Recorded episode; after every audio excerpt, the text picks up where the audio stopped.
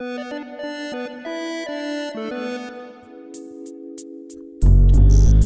Olá, pode entrar. Eu sou Wagner Waka aqui apresentando o podcast Canaltech. No programa de hoje, a gente fala principalmente de redes sociais. Recentemente, o Twitter anunciou o recurso chamado de Roda do Twitter, que permite criar um grupo seleto de pessoas que podem ver determinadas publicações. E poucos dias depois, o Instagram começou a testar um botão que esconde os stories quando uma pessoa publica muitas vezes na plataforma.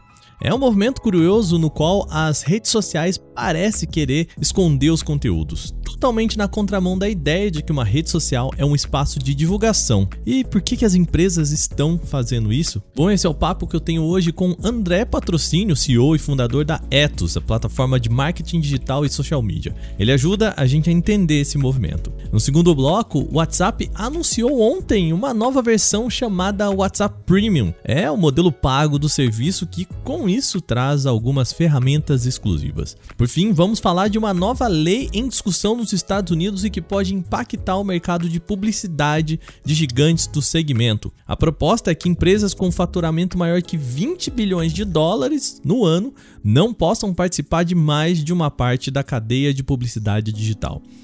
Começa agora o podcast Canaltech, o programa que traz tudo o que você precisa saber do universo da tecnologia para começar o seu dia.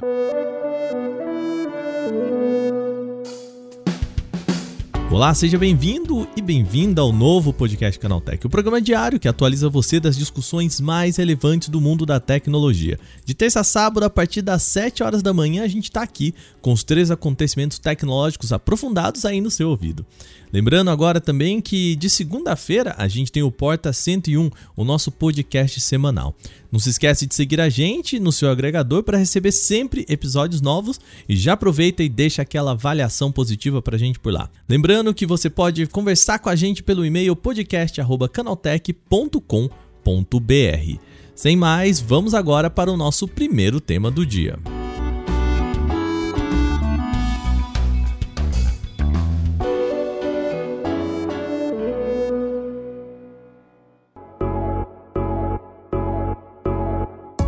Vamos começar o nosso programa falando de redes sociais. Quem abriu o Twitter na tarde de ontem deve ter visto uma série de piadas sobre a roda do Twitter. O recurso não é exatamente uma novidade, mas ficou disponível para mais pessoas nessa quinta-feira. Essa é uma ferramenta muito parecida com os Close Friends lá do Instagram. Sabe aquela ferramenta que você pode limitar quem vê o que você posta? E eu já vou aproveitar e tirar isso da frente, tá? O nome roda do Twitter é horrível. Lá fora ele foi apresentado como Circle, ou seja, o círculo de amigos que, bom, pelo menos para mim, parece um nome muito melhor. Você escolhe um grupo seleto de pessoas dentro da sua roda e que podem ver determinadas publicações exatamente como os close friends.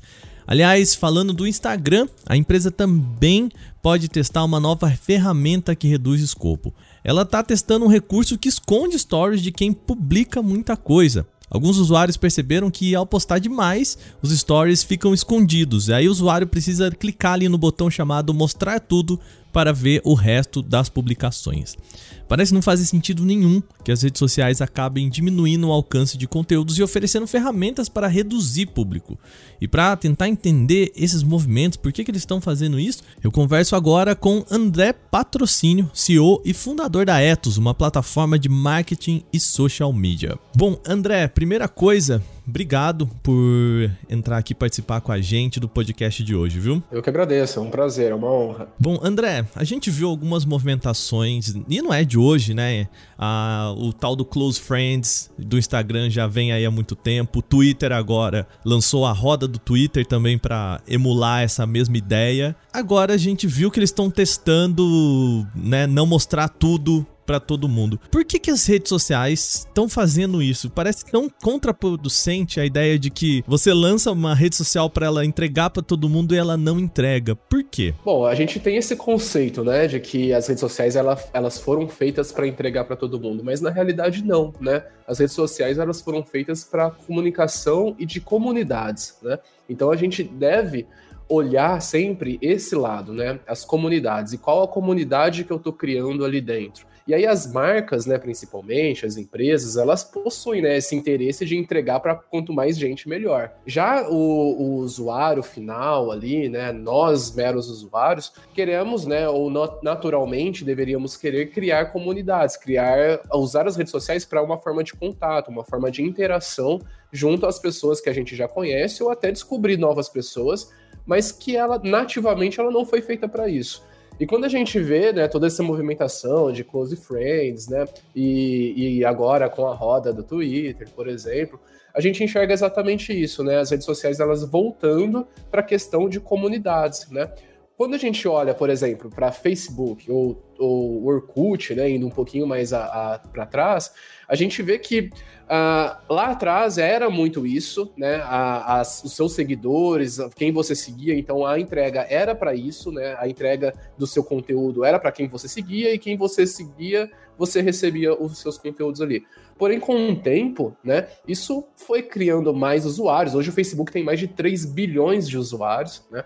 Então, como, como que a gente entrega tudo isso, né? Como que eu vou conseguir ver todos, todo esse conteúdo que tá aí na, na, na internet, né? Se entregar 3 bilhões de conteúdos para 3 bilhões de pessoas, né? Exato. É aquele negócio, se tudo é, é prioridade... Nada é, Nada é, né? prioridade, né? Exato. Então, exatamente isso, né? Quando a gente olha para essa movimentação de, de comunidades, né? De criar é, lugares mais fechados, onde você pode se expressar de uma forma com que as pessoas que estão ali, você escolheu para estar ali, ela faz muito sentido para os tempos atuais. Né? Esse seguidor do Close Friends, da roda, né? Esse seguidor do ambiente fechado, quase que um VIP ali, né? Uhum, exato. Ele é um seguidor diferente? Ele é um seguidor com outro tipo de valor? Ou a gente meio que já banalizou de novo essa, esse Close Friends? Eu acho que ainda não. Eu acho que ainda são, são pessoas é, ou seguidores que é, possuem alguma coisa a mais ali, né? E aí, isso vai muito de quem adiciona né, uh, o usuário ao Close Friends. Então, existe várias estratégias né, dentro do Close Friends, por exemplo. É, eu já vi, por exemplo, empresas usando o Close Friends como estratégia de, de, se de tornar aquele cliente como um, um VIP mesmo, né? É tornar esse cliente mais próximo. Então, por meio desse cara que é, eu coloquei como Close Friends, eu crio stakeholders ali, né? Eu crio pessoas influentes para me ajudar a construir meu negócio. Então, um exemplo, né? Eu tenho bons clientes, os meus melhores clientes, eu coloco ele ali como close friends, e aí eu passo a, a mandar conteúdos mais direcionados para eles, em primeira mão, ou, ou, fazer pesquisa com esses caras, porque eu sei que esses caras, né, que estão ali no Close Friends, eles gostam da minha marca, gostam da minha empresa e vão poder é, me ajudar a construir ela de uma forma melhor. E aí a gente tem outros pontos, né? Muita gente começou até a comercializar Close Friends, né? Então o Close Friends ele vem até daquela linha do OnlyFans, né? Então é, que agora, inclusive, o, o, Instagram, né, ele tá querendo começar a fazer testes, já, já está fazendo testes de monetizar o Close Friends, né, de você pagar para estar ali dentro de uma ferramenta muito similar ao Only, OnlyFans. Então você entrega, sim, realmente conteúdos diferentes, conteúdos exclusivos para esse cara. Então vai muito da estratégia né, que essa pessoa tem de utilizar o Close Friends. Geralmente, empresas usam assim, né, como uma estratégia de se aproximar desses clientes que são stakeholders, que são clientes importantes, e pessoas acabam usando de uma forma, às vezes, para é, se relacionar, coloca o grupo da família. Então, é realmente a criação dessa comunidade um pouco mais fechada, onde eu não quero colocar o, o conteúdo de uma, uma exposição totalmente aberta, como é o nosso perfil hoje. Né? O meu perfil, por exemplo, no Instagram, ele é aberto. Eu não fecho, não, meu perfil não é fechado, porque eu uso ele profissionalmente, eu uso ele comercialmente. Agora, o meu close friend, sim, é fechado, né? Obviamente, o nome já diz. E aí, com isso, eu consigo colocar coisas ali que são direcionadas para as pessoas que eu quero, quero colocar ali né? Então é mais ou menos nessa linha. Há tempos a gente vê o Facebook, agora a Meta, né, falando da empresa que engloba ali todos os aplicativos Instagram, né, WhatsApp, enfim. Há tempos vem falando de uma dificuldade que é de retornar para aquele para aquela rede social mais raiz, né? Então a rede social que você usava para ver publicações do, da sua família, de amigos e que meio que se transformou na rede social de acompanhar a notícia, de brigar na internet, muitas vezes. Xingar muito no Twitter, né? Xingar muito no Twitter, problemas com fake news, né, com desinformação. Essa dificuldade de voltar para esse ambiente de fazer com que as pessoas sintam como você disse, né, sintam que fazem parte daquela comunidade, né? É, essas ferramentas, elas colaboram de que forma para esse para essa volta? Eles conseguem selecionar mais ali, assim, pegar, né, fazer um lockpicking ali, mais para, ó, vamos pesar um pouco aqui, um pouquinho menos de notícia, um pouquinho mais de amigos, ou é só um estímulo para as pessoas olharem mais para os lados e menos para para notícia e para fake news? É, eu acho que tem os dois lados da moeda, né? A gente olhando pro, pro Meta, né, e, e para pro produto Facebook exclusivamente, eles começaram a bater muito forte, né, com anúncios, inclusive em TV, em mídia aberta, com grupos, né? Então, assim, eles aos poucos tirando aquela questão de feed para comunidades fechadas mesmo. Então, o Facebook ele começou a investir muito pesado nas comunidades, em grupos ali dentro do Facebook. Então, o Facebook ele passa a ser um, um, um, ambiente onde você controla o que você quer ver e o que você não quer ver. Né? A partir do momento que eu entro dentro de um grupo, eu sei o que vai rolar ali dentro daquele grupo. A mesma coisa agora está entrando no Instagram. Então, hoje, por exemplo, recentemente, se eu não me engano, é, faz um, um ou dois meses no máximo, que você consegue segmentar o seu feed. Então você consegue ver o que só os favoritos, só quem você segue, né? Então você consegue ali é, olhar o feed de acordo com o que você tem. Isso é um quase que um você ter um pouquinho mais de controle sobre o algoritmo, né? É algo mais ou menos assim. Então eu acho que existe as duas os dois olhares, né? Tudo vai realmente de como você usa as redes sociais, né? Se eu me fechar e realmente começar a seguir somente um conteúdo específico, eu vou receber só aquele tipo de conteúdo e não vou ver o outro lado da moeda, né? Então isso é, é bastante importante. E indo nessa linha de fechar, né? É, espaços, né, e te colocar um pouquinho mais no controle do algoritmo, você tem essas ferramentas novas, e aí você tem também uma recém-lançada do Instagram que tá bloqueando, tá fechando a quantidade de stories. Né? Então, essa galera que posta stories o tempo todo, né? Que quando você entra lá nos stories não é nem mais tracinho, é pontinhos, né? De, tanto, de tantos stories que tem, vai estar tá fechado agora, vai estar tá ali ver tudo. Então, vai ter um botãozinho para você expandir todos esses stories. Então, você não vai ver isso de uma forma nativa.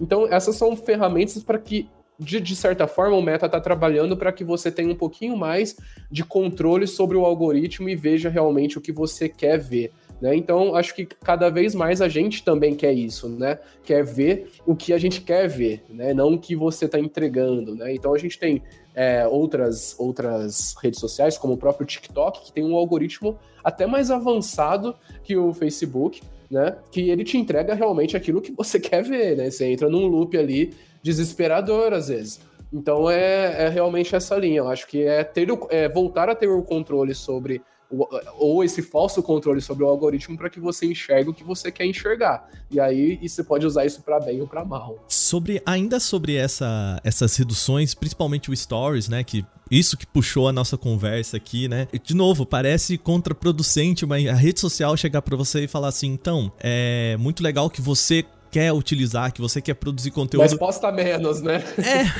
mas a impressão que dá é essa, né? Mas, gente, segura a mão aí, né? Pô, não dá. Você que olha pro mercado, olha pros influenciadores, tá ali acompanhando sempre. Qual que você acha que pode ser o próximo comportamento desses influenciadores? Eu acho que, assim, vai, vai criar um conceito de qualidade né? É, antes é, era quantidade, né? A gente falava muito de frequência, né? Quem, quem é do marketing, do marketing digital, aí sempre falou muito de frequência, de postar, de estar o tempo todo ali né, na frente, que seus stories têm que estar sempre ali. E isso eu acho que é um movimento que as redes sociais elas vêm tomando para criar conteúdos de qualidade, não mais de quantidade. Né? E quando os influenciadores conseguirem entender isso, e as próprias marcas também conseguirem entender isso, naturalmente elas vão conseguir o mesmo, o mesmo engajamento que elas tinham antes com quantidade, mas pela qualidade, né? Quando a gente fala de criador de conteúdo, é, outras redes sociais, por exemplo, o YouTube, ele preza muito pela qualidade, né? E ele te paga pra, pela qualidade. Então, quanto mais é, quanto melhor for o seu conteúdo, mais você vai entregar o seu vídeo ali, o seu post, e você vai receber por isso. E acho que isso é, potencializa a questão de, é, dos, do, dos próprios influenciadores ou criadores de conteúdo trabalharem melhor dentro das redes sociais, né? E usarem as redes sociais como uma ferramenta realmente de trabalho, né? O, o, o Meta, aí olhando mais para o Instagram, ele tem também programas, né, de incentivo a criadores de conteúdo. E aí vai muito, faz muito sentido quando eu quero criar conteúdos de qualidade, aí sim eu vou remunerar esses caras, né? Agora, se eu for ficar criando conteúdos aleatórios e um monte ali, onde eu nos primeiros stories eu tenho uma quantidade de 2x é, de visualização e nos últimos eu já tenho meio x, né? Então não faz sentido. Vamos focar na, quali na qualidade ali e depois a gente avalia isso. Então eu acho que essa, essa movimentação do ver todos ali, né? Do ver mais, os stories, ela vai muito nessa pegada de qualidade e também da questão de chamar atenção ou não, né? A gente, naturalmente, nós, quando, quando estamos descendo no feed ali do Instagram, são os primeiros dois, três segundos que importam de um vídeo ou de, de uma imagem impactante. Senão, eu já desço para outra. Né? Então a gente vai descendo aquele feed ali infinitamente até encontrar alguma coisa que chame a nossa atenção. E a mesma coisa vai acontecer nos stories. A gente vai passando os stories até que alguma coisa chame a atenção e aí eu queira continuar ali. Então vai muito nessa linha. O mesmo tem acontecido com o Reels, né? Também, que é um outro canal de publicação do Instagram, que a gente vê, né, cada vez mais os vídeos tomando conta da rede social, né? É, é video, video first, né? Que a gente fala. Então tem um, uma, uma tendência aí da, do Instagram, ele cada vez mais buscar os vídeos e buscar essa questão de qualidade. É, o, o Adam Mosseri, né, que é o, o, Ele era o CEO do Instagram, agora é o, o chefe da divisão Instagram, né? Ele, ele tem sido bem vocal sobre isso, né? De que o Instagram não é mais uma rede social de fotos, mas uma rede uhum. social de mídia, né? Que, Exato. Vulgo, gente, legal que vocês gostam de postar foto, mas agora a nossa conversa é bater o TikTok, que é uma rede social de vídeos, né? Não, eu acho que assim, né? A gente tem que entender as redes sociais como uma forma de entretenimento. Né? As redes sociais, elas são muito mais do que um aplicativo no, no, no Instagram. E aí, quando a gente usa ela, elas, né? É, profissionalmente, sendo um influenciador ou uma marca, a gente tem que entender que a pessoa que está do outro lado ali, ela está buscando entretenimento, ela está buscando ali um momento que ela vai sair daquele lugar que ela está, do trabalho, enfim, e consumir conteúdo de entretenimento. Seja ele é, com, com emoções ou não, né? Mas a, a, o entretenimento ele busca isso, né? Então, como marcas, como influenciadores, sempre focar nessa questão de entretenimento, que aí você consegue aí melhorar as questões de algoritmo e é, todos esses bloqueios aí que a gente enxerga como sendo até contraprodutivos é, por quantidade e, e, e, ou não. Né? Então acho que essa é, seria a dica principal. André, mais uma vez, obrigado pela sua participação aqui no podcast, ajudar a gente a entender esse, né? Porque é isso, pro, no final do dia, pro usuário é porque parece que eu tô vendo cada vez menos o que eu quero e estão escondendo as coisas de mim, o que, que tá acontecendo, né? Exato. Então a gente entender que, bom, né? É muito conteúdo, é muito mais dado do que a gente tinha antigamente, então uhum. precisa ser mais seletivo, né? André, mais uma vez, obrigado, viu? Eu que agradeço, Wagner. Um abraço, até a próxima.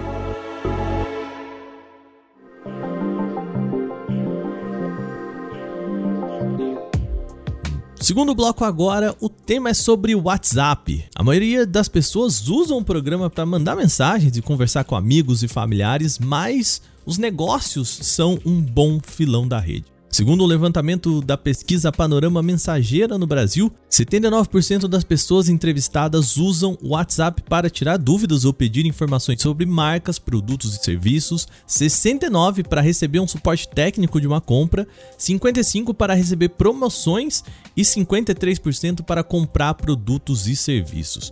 Outro levantamento da Mobile Time aponta que o uso do WhatsApp como canal de vendas cresceu em 251% no Brasil no final do ano passado. O aplicativo já tem até uma versão dedicada para isso, é o WhatsApp Business. Só que agora quem trabalha com o programa pode ter mais uma opção, só que paga, da plataforma.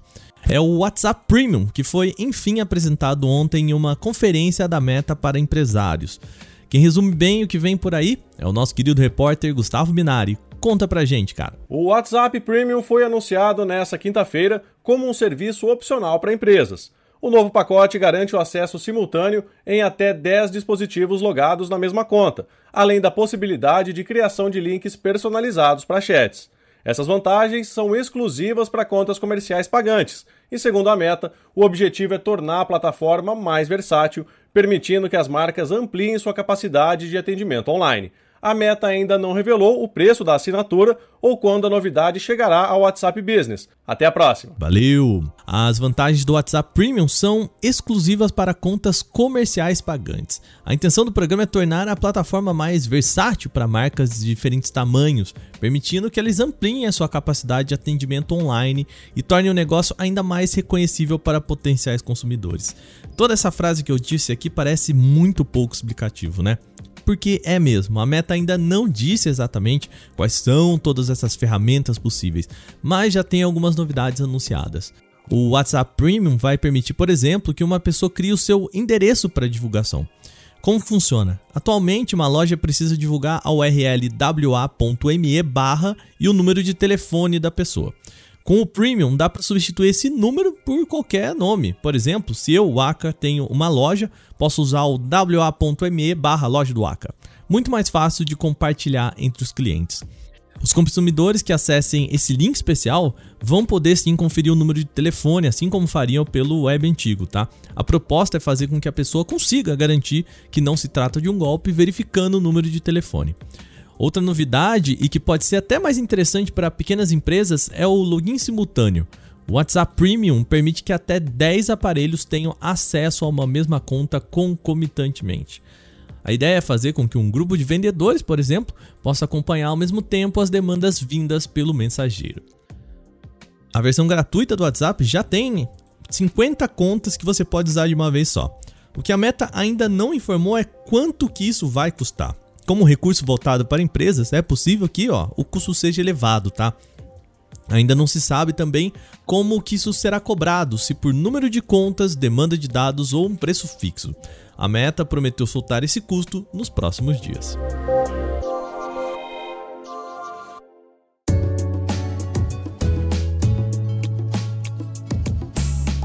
O nosso último grande assunto do dia é sobre uma nova lei em discussão nos Estados Unidos. Um grupo de senadores quer reduzir o poder de gigantes do marketing digital, principalmente de olho em negócios do Google e da Meta.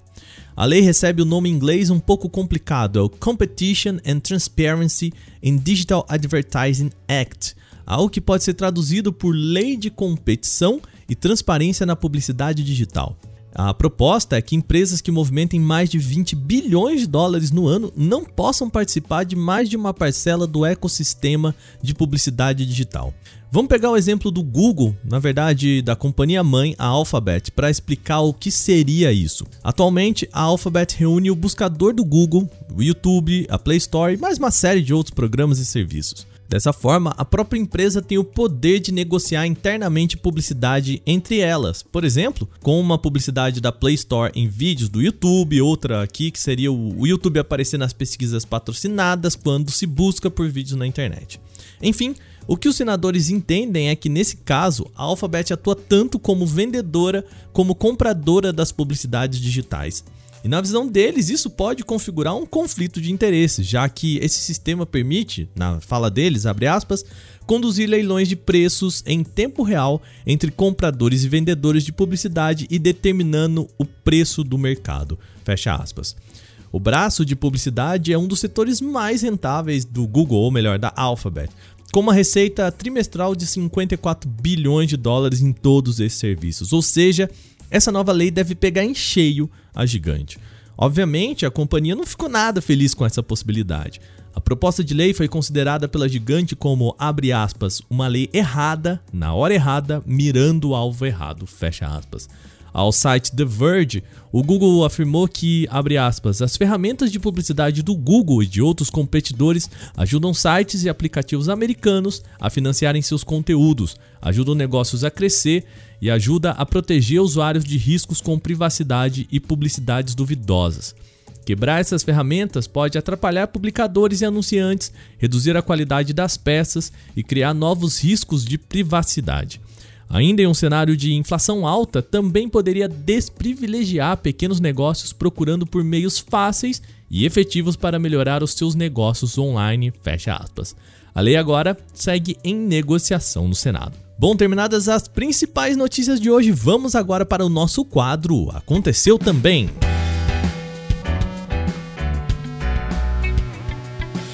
O Aconteceu também é o quadro em que a gente fala das notícias também relevantes, mas que não geram uma discussão maior. A Qualcomm vai apresentar hoje o Snapdragon 8 Gen 1 Plus, o sucessor do atual Snapdragon 8 Gen 1. O componente não deve ser mais fabricado pela Samsung e novos vazamentos mostram um ganho em desempenho e eficiência energética nisso. Uma publicação do informante Digital Chat Station revelou que o novo Snapdragon 8 Gen 1 Plus, projetado pela Qualcomm e fabricado pela TSMC, vai operar em frequência aproximadamente 10% maior do que o chip atual.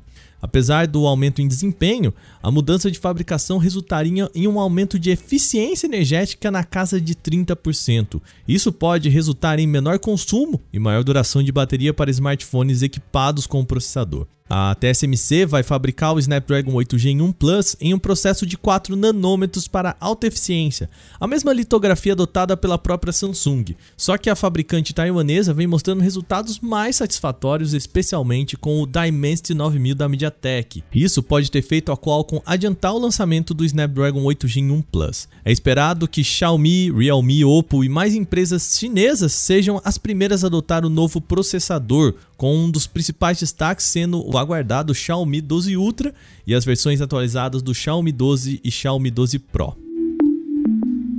O Galaxy M13 é esperado como um dos smartphones Samsung mais baratos com suporte a 5G. Agora o modelo ganhou página de suporte oficial, o que sugere que um lançamento deve estar próximo, tá? Com especificações já vazadas há algumas semanas, o Galaxy M13 5G é esperado com tela de tecnologia IPS LCD, tamanho de 6,5 polegadas e resolução HD. Além disso, a empresa deve apostar em duas câmeras traseiras com um sensor principal de 50 megapixels e imagens do seu corpo mostram uma estrutura de plástico com câmera dupla e flash LED com posicionamento semelhante ao iPhone 12. O modelo deve ter bateria com suporte para carregamento rápido de 15 watts, além de um conector USB-C e Bluetooth 5.0. Mais especificações como detalhes de bateria, design e processador devem surgir em breve. A Xiaomi pode ter confirmado sem querer que está trabalhando sim nos poucos C40 e C40 Pro. A empresa fez uma publicação para que fãs possam testar uma nova ROM do seu sistema operacional em novos dispositivos. A lista de aparelhos compatíveis inclui Poco M4 5G, M4 Pro, M4 Pro 5G e ainda os não lançados, portanto, Poco C40 e C40 Pro. E isso fez com que muita gente percebesse que a linha C40 deve estar tá mesmo nos planos dela. O dispositivo deve ter tela de 6,7 polegadas com painel LCD e resolução Full HD, além de bateria de 5.000 mAh. O processador deve ser o JR510 da Treswave. É possível que a empresa adote o mesmo design do Redmi 10C, mas a câmera traseira de 50 megapixels pode ser substituída por um sensor mais simples para reduzir os custos. A Xiaomi ainda não confirmou data e preço de lançamento da linha. Novas informações indicam que a Nokia está planejando cinco novos produtos, sendo quatro dispositivos Android e um celular mais simples, mas que ainda deve contar com suporte a redes 4G. Entre eles está o suposto Nokia G11 Plus, que teve alguns detalhes vazados. O aparelho foi visto numa varejista e seria um smartphone para ficar entre o Nokia G11 e o Nokia G21. Ele contaria com uma câmera traseira de 50 megapixels, 3 GB de memória RAM, 64 de armazenamento e opções nas cores verde e preto. Já os outros modelos rumorados ainda não tiveram suas especificações reveladas. De acordo com relatos do The Wall Street Journal e da Variety, a Disney Plus planeja lançar um plano de assinatura mais barato com anúncios. A proposta seria estabelecer um limite de 4 minutos de propagandas por hora de conteúdo. A estratégia é ser menos invasiva, ou seja, trazer uma quantidade considerada mínima de anúncios para não atrapalhar a experiência do usuário. E foi aí que essa política dos executivos teriam chegado ao limite de 4 minutos por hora. A ideia por trás dessa quantidade reduzida é justamente oferecer um modelo mais amigável para o usuário e assim oferecer um dos planos mais competitivos do mercado. Nos Estados Unidos, a HBO Max, por exemplo, já oferece uma categoria de assinaturas que também limita um total de 4 anúncios a cada 6 minutos. Já o Peacock, outro serviço lá nos Estados Unidos, limita a 5 por hora, enquanto o Hulu traz 12 minutos de comerciais no mesmo intervalo de tempo. Apesar disso, ainda não há uma confirmação de que o modelo vai efetivamente ser lançado.